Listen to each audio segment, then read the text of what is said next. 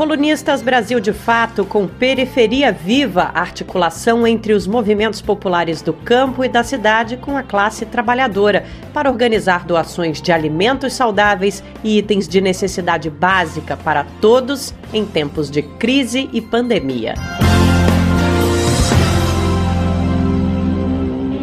Nos últimos meses, a solidariedade esteve presente como nunca na boca e nas ações das periferias brasileiras. Sob o corona-choque, a intensificação da crise das desigualdades, as altas taxas de contágio de letalidade e a fome se avizinhando, a luta pela vida impulsionou a solidariedade como saída para o povo. A campanha Periferia Viva tem sido uma dentre as muitas campanhas de solidariedade organizadas após o corona-choque.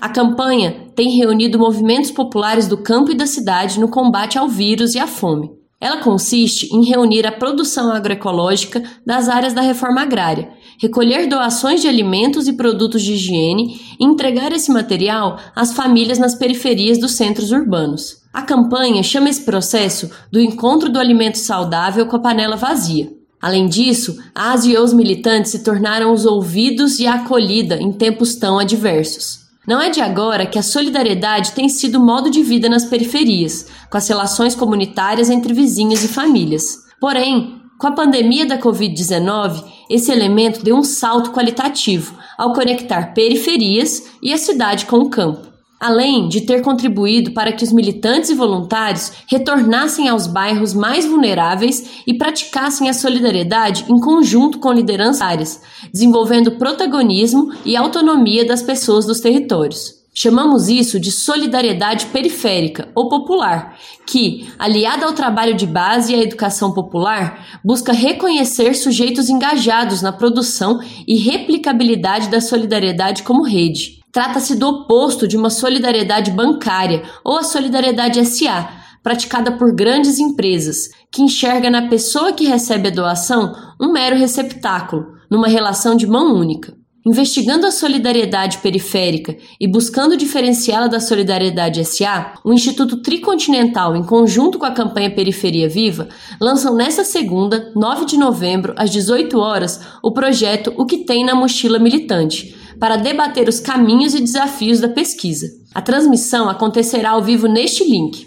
O projeto faz uma alegoria ao primeiro capítulo do livro Revolução de Anitta, de Schiller Langer, publicado pela editora Expressão Popular. O livro é um relato ficcional da campanha de alfabetização realizada em Cuba no ano de 1961, em que mais de 700 mil pessoas, em sua maioria camponeses pobres, aprenderam a ler e a escrever. Na mochila de Anita tinha papel e lápis escasso, um método de alfabetização popular sendo gestado e a mensagem da Revolução Socialista de Libertação Nacional que estava sendo protagonizada pelo povo cubano. Todavia, o que essa história pode nos inspirar e olhar para o Brasil de hoje? O desafio dessa geração de militantes e das organizações populares que não renunciam à condição de estarem ao lado do povo tem sido combinar a defesa do distanciamento social com direito à vida, à comida e ao acesso aos cuidados de saúde. Esse desafio nos traz um conjunto de ações de solidariedade protagonizada por militantes que estão preparando e forjando a mochila desse momento histórico.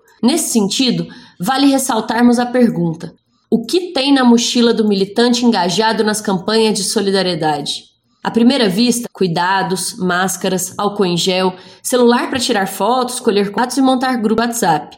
Num olhar mais apurado, podemos ver que a mochila também carrega o medo, a angústia, a expectativa, as dúvidas, mas a esperança. Carrega bandeiras, referências teóricas e práticas, pensadores populares que lutam e lutaram em nossos territórios. A mochila militante também é portadora de sementes da organização popular que precisam ser regadas e adubadas para que possam se desenvolver e florescer. Pouco a pouco, a experiência das formações dos agentes populares de saúde, por exemplo, vai sendo adicionada às mochilas de cada território.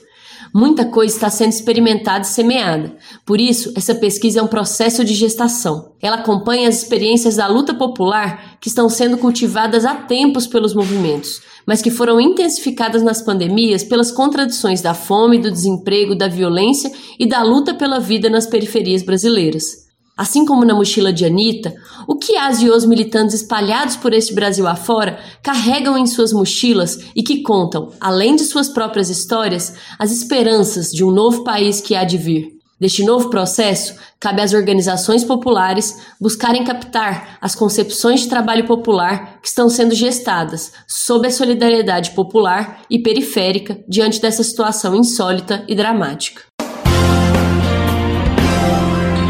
Você ouviu a coluna Periferia Viva, articulação entre os movimentos populares do campo e da cidade com a classe trabalhadora para organizar doações de alimentos saudáveis e itens de necessidade básica para todos em tempos de crise e pandemia.